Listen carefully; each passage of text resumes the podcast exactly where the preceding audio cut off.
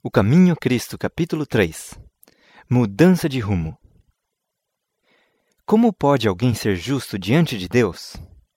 Como pode o pecador ser justificado? É unicamente por meio de Cristo que podemos ser postos em harmonia com Deus, com a santidade. Mas como devemos chegar a Cristo? Muitos fazem hoje a mesma pergunta que fez a multidão no dia de Pentecoste, quando convencidos do pecado, clamaram: Que faremos? Atos 2:37. A primeira palavra da resposta de Pedro foi: Arrependei-vos. Atos 2:38. Noutra ocasião, logo depois disse: Arrependei-vos e convertei-vos para que sejam apagados os vossos pecados. Atos 3:19. O arrependimento compreende tristeza pelo pecado e afastamento do mesmo. Não renunciaremos ao pecado enquanto não reconhecermos a sua malignidade. Enquanto dele não nos afastarmos sinceramente, não haverá em nós uma mudança real da vida. Muitos há que não compreendem a verdadeira natureza do arrependimento. Multidões de pessoas se entristecem pelos seus pecados, efetuando mesmo exteriormente uma reforma, porque receiam que seu mau procedimento lhes traga sofrimentos. Mas não é este o arrependimento segundo o sentido que lhe dá a Bíblia. Lamentam antes os sofrimentos do que o próprio pecado. Tal foi a tristeza de Esaú, quando viu que perdera para sempre o direito da primogenitura. Balaão, aterrado à vista do anjo que se lhe pusera no caminho com a espada alçada, reconheceu seu pecado porque temia que devesse perder a vida.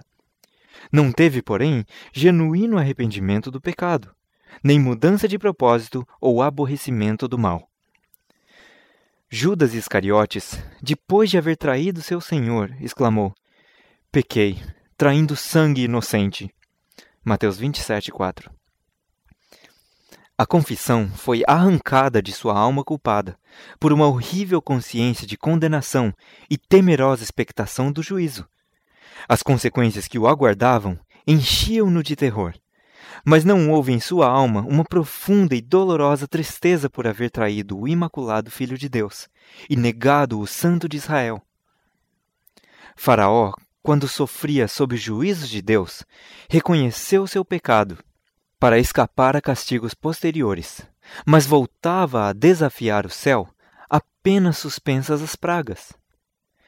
Todos esses lamentaram as consequências do pecado mas não se entristeceram pelo próprio pecado. Quando, porém, o coração cede à influência do Espírito de Deus, a consciência é despertada e o pecador discerne alguma coisa da profundeza e santidade da lei de Deus, base de seu governo no céu e na terra.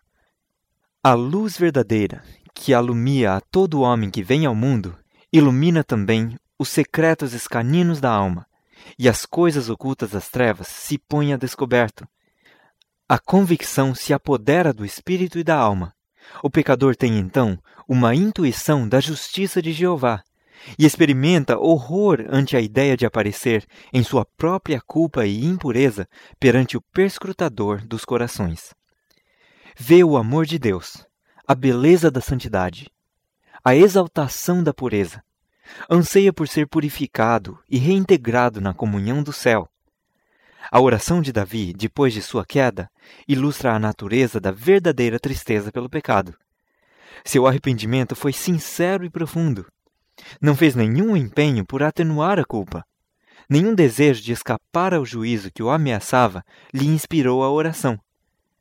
Reconheceu a enormidade de sua transgressão. Viu a contaminação de sua alma aborreceu o pecado. Não suplicava unicamente perdão, mas também um coração puro.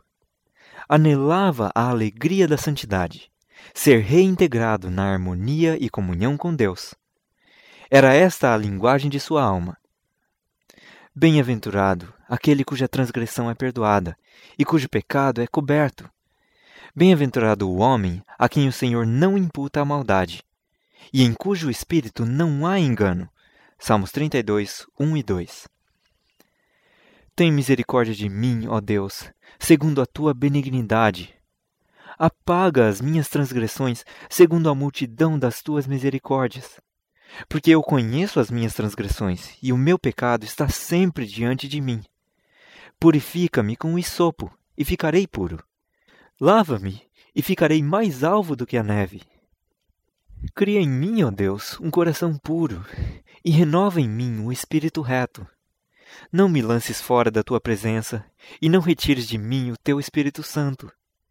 Torna a dar-me a alegria da tua salvação e sustém-me com um espírito voluntário. Livra-me dos crimes de sangue, ó Deus, Deus da minha salvação, e a minha língua louvará altamente a tua justiça. Salmo 51, 1, 3 e 7, 10 a 12 e 14. Arrependimento como esse está além de nossas forças realizar, e só é obtido por meio de Cristo, que subiu ao alto e deu dons aos homens. Exatamente aqui está o ponto em que muitos erram, sendo por isso privados de receber o auxílio que Cristo lhes desejava conceder.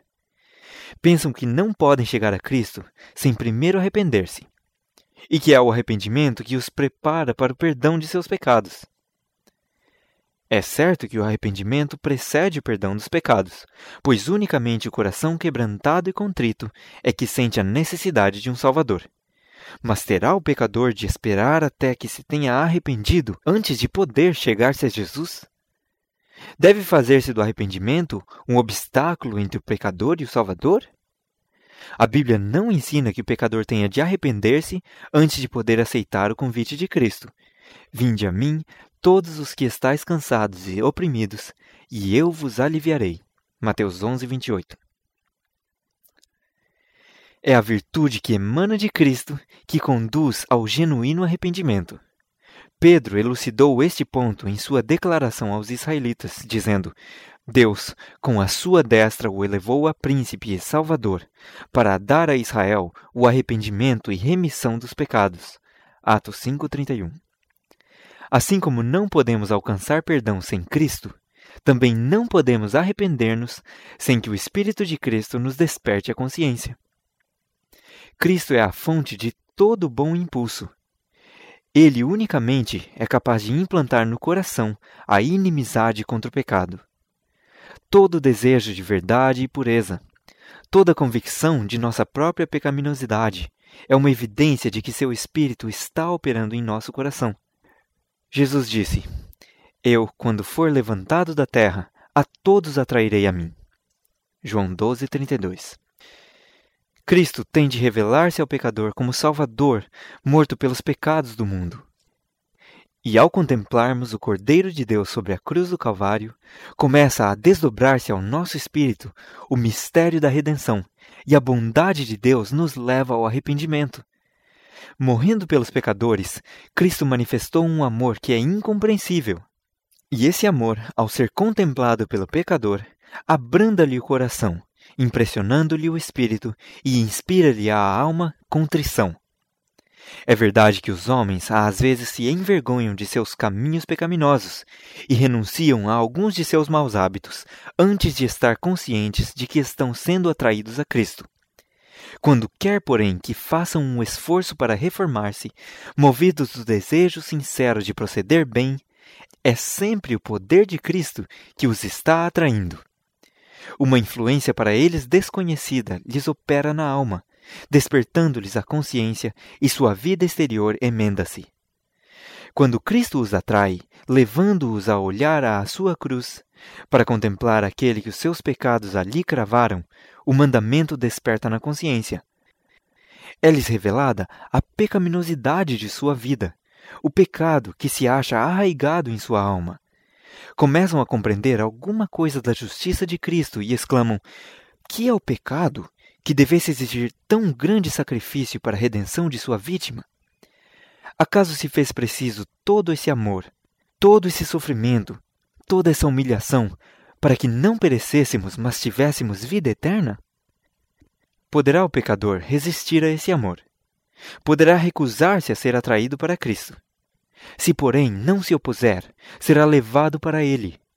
O conhecimento do plano da salvação levá-lo-á ao pé da cruz, arrependido de seus pecados que causaram os sofrimentos do amado Filho de Deus. O mesmo poder divino que opera nas coisas da natureza fala ao coração dos homens, neles criando um desejo inexprimível de algo que não possuem. As coisas do mundo não podem satisfazer aos seus anseios. O Espírito de Deus insta com eles, a fim de que só busquem aquelas que unicamente podem proporcionar paz e descanso, a graça de Cristo, a alegria da santidade.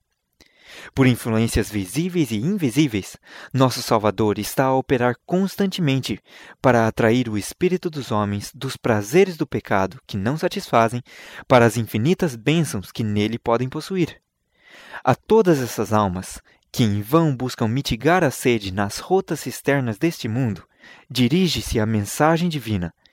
Quem tem sede, venha, e quem quiser, tome de graça da água da vida. Apocalipse 22, 17. Vós, que suspirais por alguma coisa melhor do que as que este mundo oferece, reconhecei nesse anelo a voz de Deus à vossa alma. Pedi-lhe que vos dê arrependimento, que vos revele a Cristo em seu infinito amor, sua perfeita pureza. Na vida do Salvador, exemplificaram-se perfeitamente os princípios da lei de Deus: amor a Deus e ao homem. Benevolência, amor abnegado eram a vida de sua alma. É quando o contemplamos, quando a luz de nosso Salvador incide sobre nós, que vemos a pecaminosidade de nosso coração. É possível que nos tenhamos lisonjeado, como fez Nicodemos, com a ideia de que nossa vida tem sido justa, nosso caráter moral reto, julgando não termos necessidade de humilhar perante Deus o coração como um pecador vulgar. Mas quando a luz de Cristo nos ilumina a alma, vemos quão impuros somos.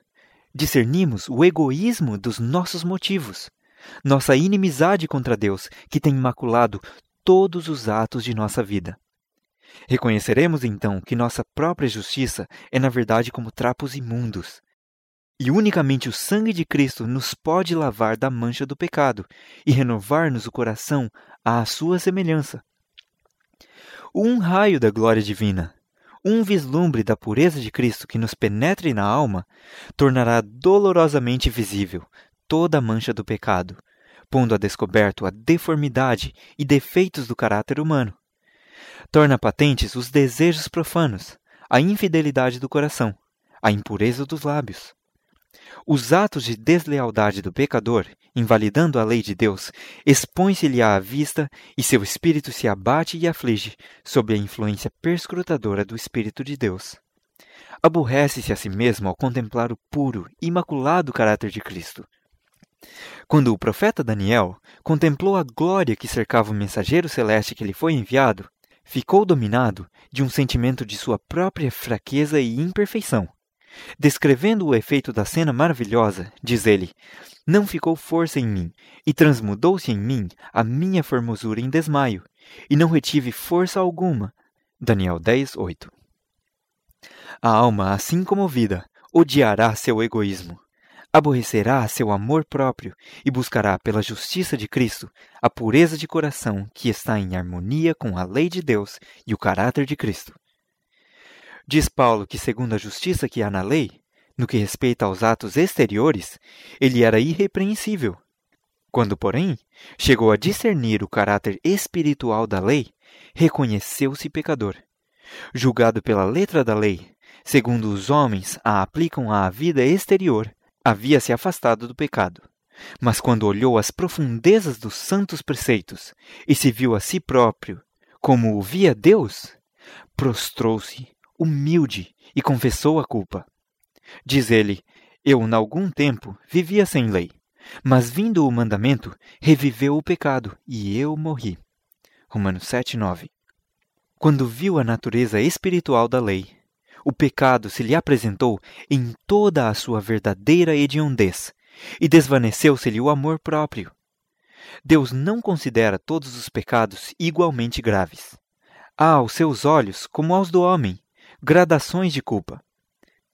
Por mais insignificante, porém, que este ou aquele mau ato possa parecer aos olhos humanos, pecado algum é pequeno à vista de Deus. O juízo do homem é parcial, imperfeito, mas Deus avalia todas as coisas como são na realidade. O bêbado é desprezado e disse-lhe que seu pecado o excluirá do céu, ao passo que o orgulho, o egoísmo e a cobiça muitas vezes não são reprovados. No entanto, esses são pecados especialmente ofensivos a Deus, pois são contrários à benevolência de seu caráter e àquele desinteressado amor que é a própria atmosfera do universo não caído. A pessoa que cai em algum pecado grosseiro sente talvez sua vergonha e miséria e sua necessidade da graça de Cristo. Mas o orgulho não sente necessidade alguma e assim fecha o coração a Cristo e às infinitas bênçãos que veio dar. O pobre publicano que orava: Ó oh Deus, tem misericórdia de mim, pecador. Considerava-se homem muito ímpio, e outros assim o consideravam também. Mas sentia a sua necessidade, e arcando ao peso da culpa e da vergonha, veio perante Deus, pedindo-lhe misericórdia. Seu coração estava aberto para que o Espírito de Deus ali fizesse sua obra de graça e o libertasse do poder do pecado. A oração jactanciosa e plena de justiça própria do fariseu revelou que tinha o coração fechado à influência do Santo Espírito. Pela distância em que se achava de Deus, não percebia sua própria corrupção, em contraste com a perfeição da santidade divina. Não sentia necessidade de coisa alguma, e coisa alguma recebeu. Quando virdes vossa pecaminosidade, não espereis até que vos tenhais melhorado. Quantos há que julgam não ser suficientemente bons para ir a Cristo? Tendes esperança de tornar-vos melhor mediante vossos próprios esforços? Pode o etíope mudar a sua pele, ou o leopardo as suas manchas? Nesse caso, também vós podereis fazer o bem, sendo ensinados a fazer o mal. Jeremias 13, 23. Só em Deus é que há socorro para nós. Não devemos esperar persuasões mais fortes, melhores oportunidades ou um temperamento mais santo. De nós mesmos, nada podemos fazer. Temos de ir a Cristo exatamente como nos achamos. Mas ninguém se iluda com o pensamento de que Deus, em seu grande amor e misericórdia, salvará ainda mesmo os que lhe rejeitam a graça. A tremenda malignidade do pecado só pode ser avaliada em face da cruz. Se os homens insistem em que Deus é bom demais para rejeitar o pecador, olhem eles ao Calvário. Foi por não haver outro meio de salvar o homem e por ser impossível, sem esse sacrifício, escapar o gênero humano ao poder corruptor do pecado e ser restaurado à comunhão com seres santos, impossível tornarem-se os homens de novo participantes da vida espiritual, foi por isso que Cristo tomou sobre si a culpa dos desobedientes e sofreu em lugar dos pecadores. O amor, sofrimento e morte do Filho de Deus atestam a terrível enormidade do pecado e revelam que não há escape de seu poder nem esperança da vida mais elevada senão pela submissão da alma a Cristo. O impenitente escusa-se às vezes dizendo de professos cristãos: Sou tão bom como eles. Não são mais abnegados, nem mais sóbrios ou circunspectos em sua conduta do que eu. Amam os prazeres e são condescendentes consigo mesmos, da mesma maneira que eu. Tornam assim as faltas dos outros uma desculpa para a sua própria negligência do dever. Mas os pecados e defeitos alheios não excusam a pessoa alguma, pois o Senhor não nos deu um modelo falível e humano. O imaculado Filho de Deus é que nos foi dado para exemplo, e os que se queixam do mau procedimento de professos cristãos são justamente os que deveriam apresentar melhor vida e mais nobre exemplo. Se tem tão elevado conceito do que deve ser o cristão, não será tanto maior o seu próprio pecado? Sabem o que é justo, todavia se recusam a fazê-lo. Guardai-vos da procrastinação. Não adieis a obra de abandonar vossos pecados e buscar por Jesus a pureza de coração. Nisto é que milhares e milhares têm errado, para sua perda eterna. Não me demorarei aqui sobre a brevidade e incerteza da vida, mas há um terrível perigo, perigo que não é compreendido suficientemente, em adiar atender à voz suplicante do Santo Espírito de Deus, preferindo viver em pecado, pois isto é o que é, na verdade, esse retardamento. Só com risco de infinita perda é que podemos condescender com o pecado, por pequenino que seja. O que nós não vencermos, vencer-nos-á a nós, operando nossa destruição, Adão e Eva persuadiram-se de que de questão tão insignificante como fosse comer do fruto proibido, não poderiam resultar tão terríveis consequências como as de que Deus os avisara. Mas essa questão insignificante constituía uma transgressão da imutável e santa lei divina e separou o homem de Deus, abrindo os diques da morte e trazendo sobre o mundo misérias indizíveis. Século após século tem subido da terra um contínuo grito de lamento, e toda a criação geme aflita em resultado da desobediência do homem. O próprio céu sentiu os efeitos de sua rebelião contra Deus. O Calvário aí está como um monumento do estupendo sacrifício exigido para espiar a transgressão da lei divina. Não consideremos o pecado coisa trivial. Cada ato de transgressão, cada negligência ou rejeição da graça de Cristo recai sobre vós mesmos, endurece o coração, deprava a vontade, entorpece o entendimento, tornando-vos não só menos inclinados a ceder à eterna súplica do Santo Espírito de Deus, como também menos capazes de o fazer.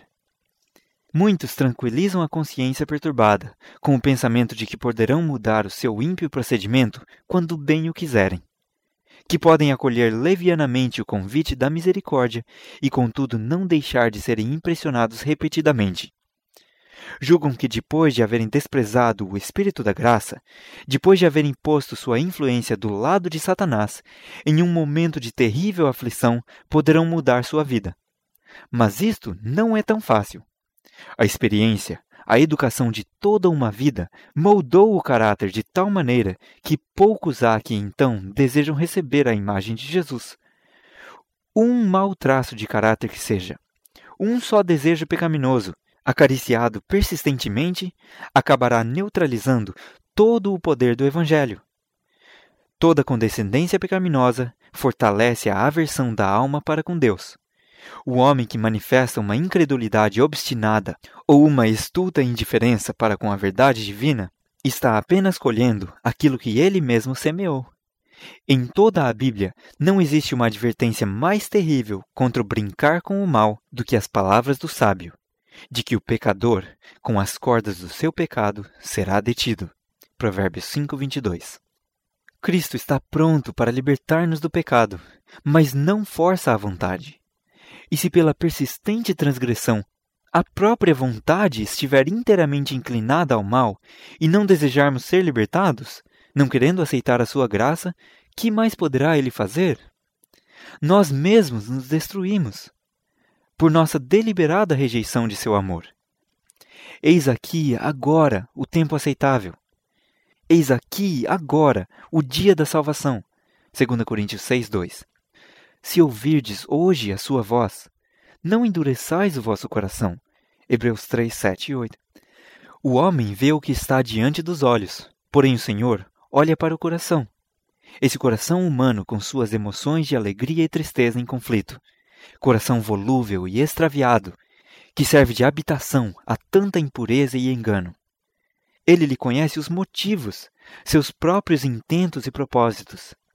Ide a ele com vossa alma toda manchada como se acha.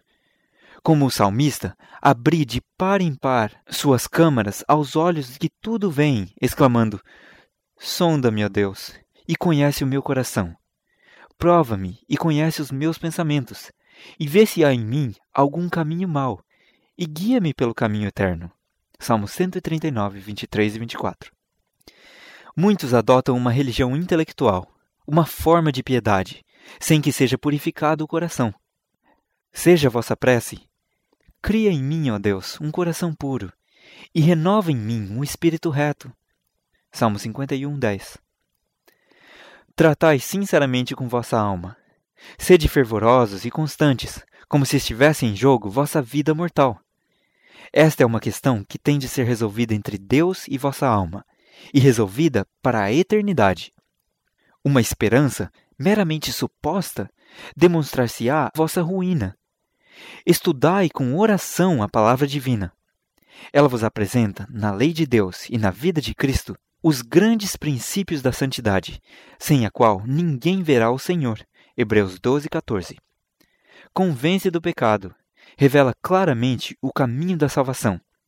dai-lhe ouvidos, como a voz de Deus falando à vossa alma.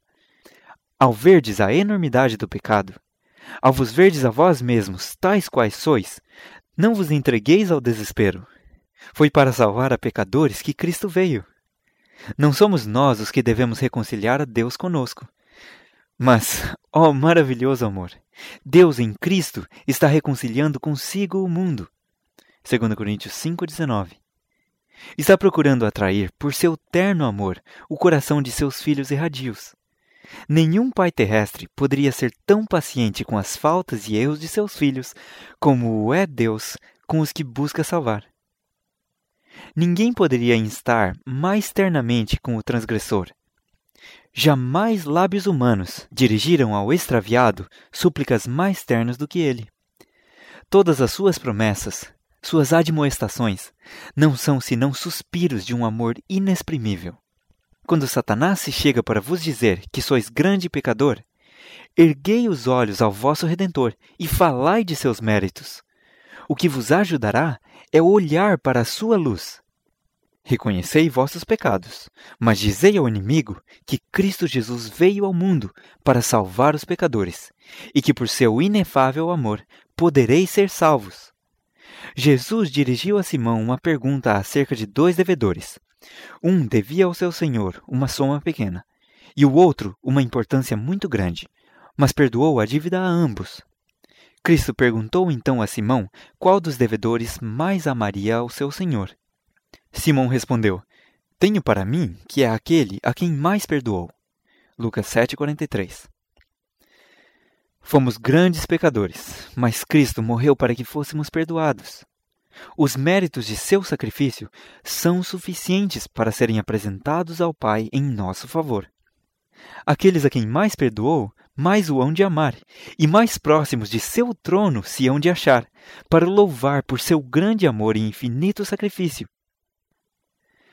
É quando mais plenamente compreendemos o amor de Deus que melhor reconhecemos a malignidade do pecado. Quando reconhecermos a extensão do cabo que para nós foi descido, quando compreendermos alguma coisa do infinito sacrifício que Cristo fez em nosso favor, o coração se desfará em ternura e contrição. O fim do capítulo 3 do Caminho a Cristo.